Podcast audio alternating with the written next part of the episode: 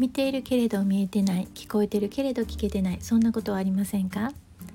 日々のささやかな気づきから生きやすさのヒントにつながる話題をシェアします。こんにちはリボンです。今日は場作りについて思うことをシェアします、えー、私の友達で、えー、30年ほど講師業をしている友人が開いたワークショップの、まあ、感想を聞いたんですがそこで思ったことをねお伝えしそこで思ったことからお伝えしようと思うんですがのワークショップでファシリテーターをして、まあ、30年というもうベテランさんなんですが先日開いたワークショップは、まあ、クローズドな場で、まあ、あのある人一人の人が講演をしてその講演について参加者が意見交換をするという流れそういう立て付けになっているワークショップなんですがまず参加者何人かちょっと聞いてないんですけどそんな大人数ではないはずです。で参加者の、うん、自己紹介をまずしましょうということで一人一人自己紹介をされたと。でその中でお一人がちょっとあの言いにくいというかなあのプライベートなことをお話しされたんですって。でその方がされてから次の人次の人と行くごとにあのいろんな人がまあ、私も私もっていうプライベートな話ちょっと言いづらいことしんどいことを話されるようになったっていうことなんですね。でそこでまあもう講演が始まる前にその自己紹介で場が温まり講演もものすごく深いものになっていい意見交換ができたんだってであの人はこうまあ、表面的には何もないようにあの生きているけれどもやっぱりそれぞれ背景にはいろんな事情があって生きてるんだな大変な中生きてるんだなと思ったっていう彼女は感想をね教えてくれたんですね。でそれに対して私はまあその講演自体良かったんだろうけれどもその最初にねプライベートなしんどい思いを話してくれた人って勇気がいったよねって。でその場っていうのはあのファシリテーターの彼女のことはみんな知っているけれどもそれぞれは友達関係にない、まあ、初対面の人らしいんですね。その中で自分のプライベートなことをね話すっていうのは随分勇気がいることだと思うよって。でまず話せたっていうのはそのファシリテーターの私の友人であるファシリテーターのことを、まあ、信用、まあ、信頼して話したと思う。まず話した時にもし自分のその大切な話が、まあ、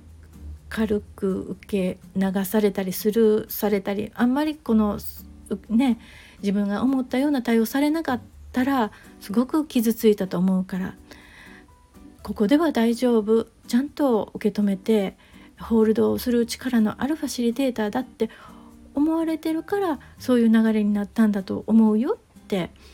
うん、私はちょ思ったしそういうふうに彼女に伝えたんですね。で場っていろいろありますねあの学びの場とか、まあ、気持ちを緩める場とか、まあ、会議の場もそうやしあのピリッとねあのする場っていうのもいろいろありますがその場をねあの進行していく人のうん、まあ、姿勢というかその人の佇まいというかそのにじみ出てくるものでその場っていうのが随分採用されるしまあそのそこの参加している人が一人でも違ったらメンバーのね一人がでも違ったらその場っていうのは違ったものになるっていうぐらい本当にデリケートなものだとは思うんですけれどもこのうんお料理のようにねレシピレシピ通りに何 cc 入れてっていうなあの大さじ何杯でっていうので思い通りに作れるものではないですよねワークショップっての場作りってね。なのでテクニックもちろん30年もしていたらテクニックはある人だけれどもテクニックに頼れないものあのご本人も気づいてないような目に見えないようなその人が歩んできた人生から醸し出されたものっていうのが多分大きくあるんだろうなって私はすごくそう感じて伝えたんですがまあ、まあ、今しゃべ私がねお話しさせてもらってる場もあのこのこの時間も、まあ、場ではあるんですが、まあ、一方的だし、まあ、もちろんコメントをねくださる方とはあの双方向なんですがでもうねスタンド FM でのそのライブ？ライブも場ですよね。ほんなそれこそ場ですよね。あのそのうんライブを開いておられる方の人となりっていうのがこう伝わってくる。でこのお話をまとめてできるとか流暢に話せるとかもうそういうものを超えたものがありますよね。あの何とも言えない雰囲気ライブの雰囲気ってねいいですよね。今後私たちの生活って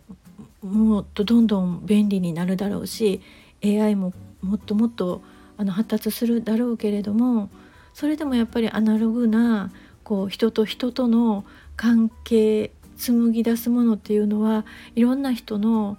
人生とかその日々のねよりどころに